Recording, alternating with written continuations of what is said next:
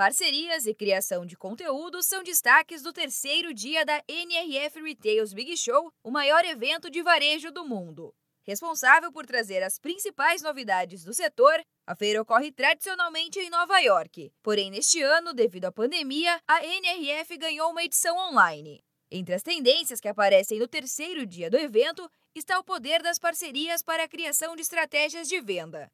O consultor de negócios do Sebrae São Paulo, Marcos Stal, acompanha a NRF e comenta algumas dessas possibilidades. Podemos destacar aí a ênfase nas parcerias que foram mencionadas por vários entrevistados. O uso de influenciadores, os nano-influenciadores, que na verdade são aqueles influenciadores com menos de 5 mil seguidores, justamente para a geração de conteúdo para as redes sociais e as ações de direcionamento para o e-commerce. As grandes marcas estão investindo nessa junção da criação do conteúdo com a venda de produtos, e aí fomentando um novo nicho de micro-influenciadores muito mais decisivos para as marcas.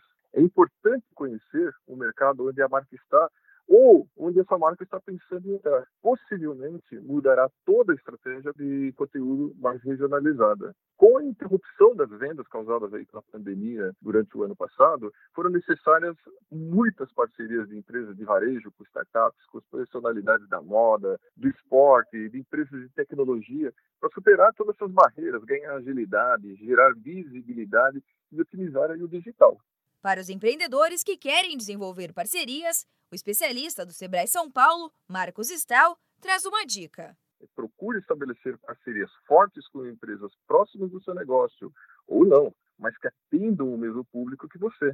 Ter parceiros que te mandem clientes, que te ajudem com soluções de tecnologia, que impulsionem conteúdo para redes sociais, pode acelerar suas vendas e resultados. A NRF ainda ocorre nos dias 19, 21 e 22 de janeiro. Para acompanhar, acesse virtualbigshow.nrf.com. Algumas atividades são exclusivas para quem compra o passaporte do evento, mas também tem muito conteúdo gratuito. Já a segunda etapa da feira, chamada de Capítulo 2, ocorre entre os dias 6 e 9 de junho e será presencial em Nova York. Da Padrinho Conteúdo para a agência Sebrae de Notícias, Giovana Dornelles.